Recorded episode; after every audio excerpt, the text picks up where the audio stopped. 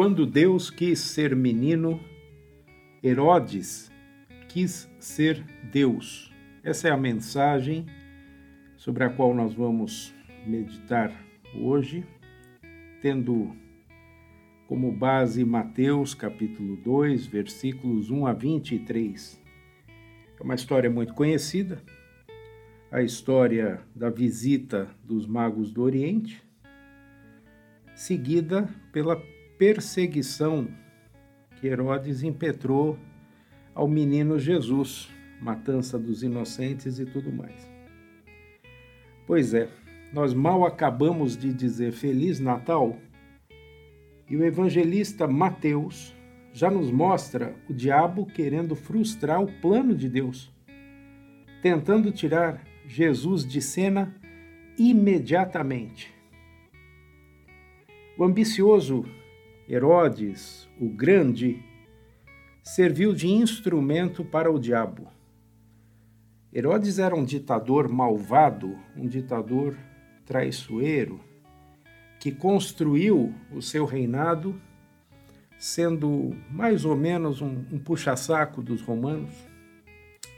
E assim, com influência diretamente em Roma e a partir de Roma, ele recebe a vassalagem, ele recebe o, a Palestina, como os romanos chamavam Israel daquele tempo, para governar. Ele era malvado, era traiçoeiro e temia qualquer tipo de ameaça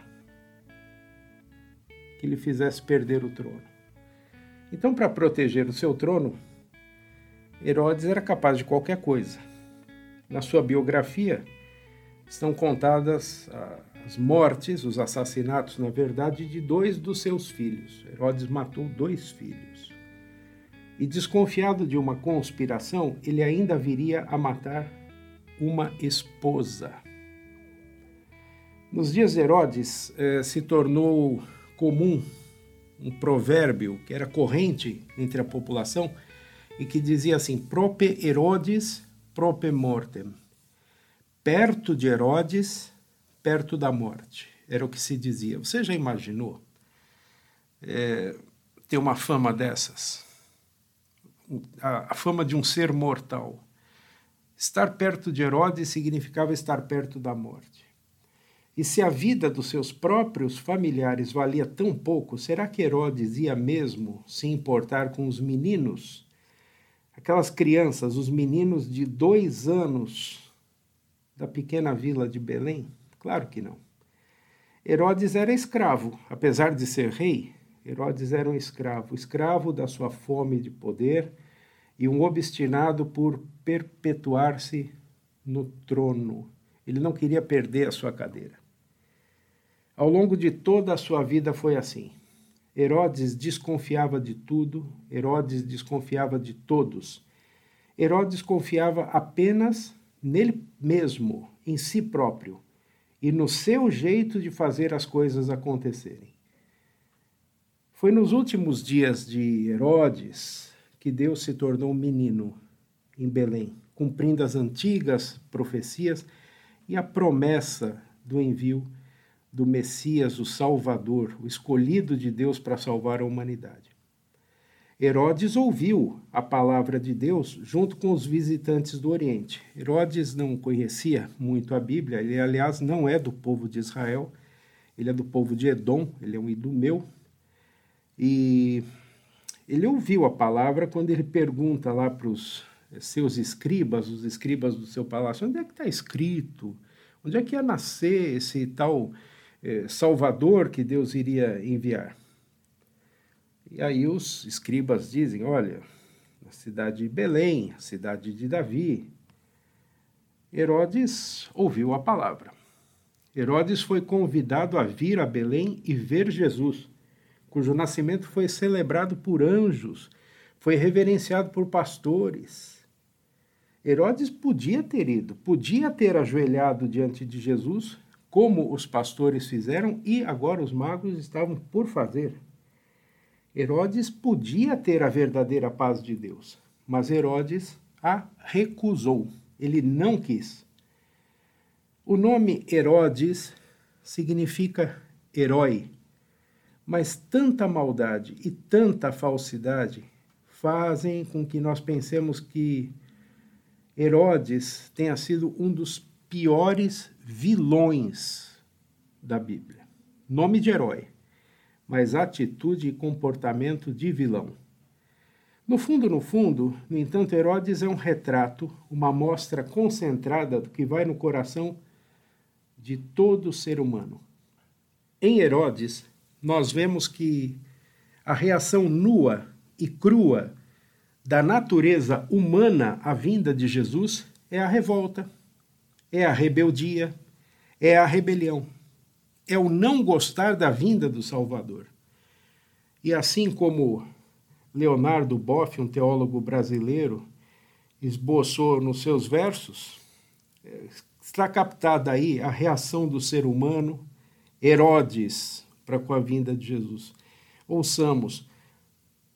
Leonardo Boff escreveu: Todo menino quer ser homem, todo homem quer ser rei, todo rei quer ser Deus, só Deus quis ser menino.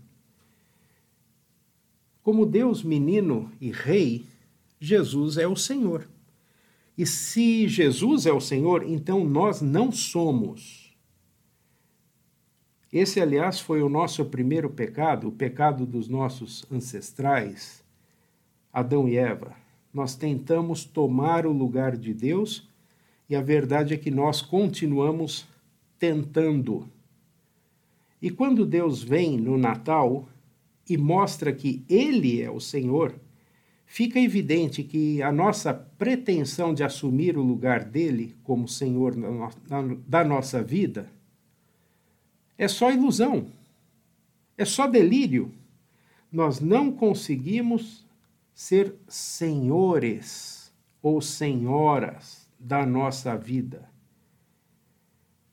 Herodes era escravo dessa ilusão de grandeza e dessa ilusão de independência e autonomia completa. Herodes vivia dentro do sonho, do sonho do corvo, da fábula de Esopo. Esopo foi um poeta, um contador de histórias, que viveu na Grécia Antiga ou teria vivido por volta do século 7 antes de Cristo. E o conto foi registrado por La Fontaine e diz assim: A águia estava voando à procura de algo para comer quando desceu das alturas, prendeu em suas garras um cordeirinho que acabara de nascer e foi-se embora com ele. Pousado em uma árvore ali perto, um corvo assistiu a tudo. Ficou entusiasmado com o que acabara de presenciar, alçou o voo e se lançou como uma flecha sobre um carneiro que pastava pouco adiante. Mas o fez de forma tão atabalhoada que acabou se enredando todo na lã do animal que pretendia transformar em presa passando então a bater as asas desesperadamente, mas sem conseguir se libertar. Ao perceber o que acontecia, o pastor do rebanho foi até onde o carneiro estava, recolheu o corvo, cortou a ponta das suas asas e o levou para casa como presente aos seus filhos. E uma vez em casa, os filhos perguntaram ao pai: Papai, que pássaro engraçado é esse que o Senhor trouxe? É um corvo, meus filhos, mas se perguntarem para ele, ele certamente vai dizer que é uma águia. Esse é o conto de Esopo, registrado aí num livro do La Fontaine. Tantas vezes você e eu não nos iludimos em querer ser mais do que somos ou não buscamos ser alguém que não somos e nem podemos ser? Herodes vivia iludido pensando ser Deus. E quando nos afastamos de Deus, nos deixamos escravizar por essa ilusão também. Então Herodes, escravo dessa ilusão, é mais ou menos como esse esse corvo enredado ali na lã do carneiro, completamente frustrado, completamente perdido. E embora Herodes seja um caso extremo, Herodes não é um caso isolado. Herodes é o que todos nós, vez por outra, também somos. Todo pecado ou maldade que cometemos revela o Herodes que temos em nós, tentando resistir ao verdadeiro rei que veio para sentar-se no trono do nosso coração. Como Lutero advertiu no Catecismo Maior, Lutero escreve assim: A nossa carne é naturalmente corrupta e inclinada ao mal. E assim continua mesmo depois que ouvimos e cremos na palavra de Deus. Mas Deus sabe lidar com pessoas como Herodes. Deus frustrou o diabo protegendo o seu filho. Ele fez isso de várias formas no texto de hoje, de Mateus 2, 1 a 23.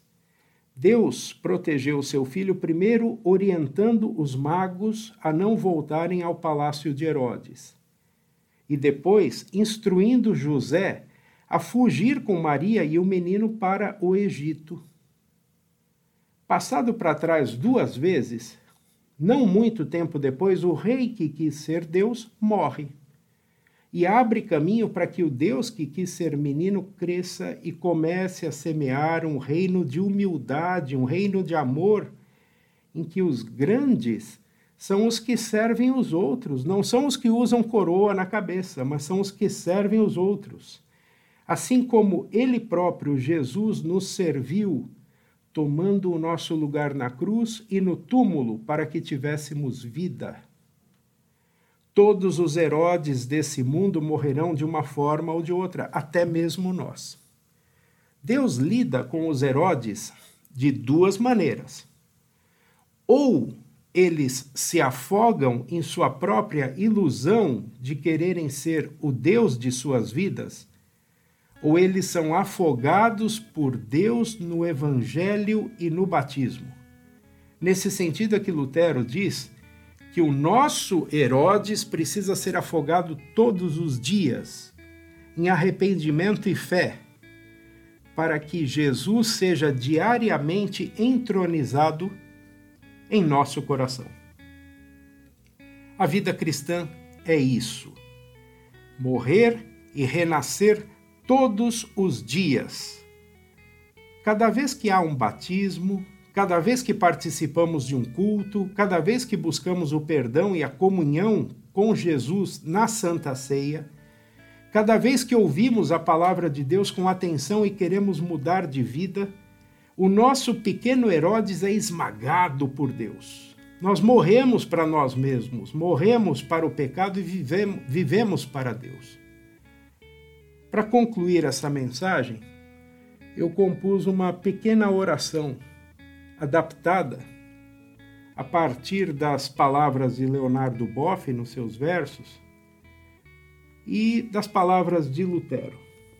A oração é simples, mas sintetiza o espírito santo desta mensagem que nós compartilhamos hoje. Um texto tão bonito e tão desafiador, que nos faz pensar em Deus como o Senhor da nossa vida, aquele que de fato nos dirige, nos perdoa, nos acolhe.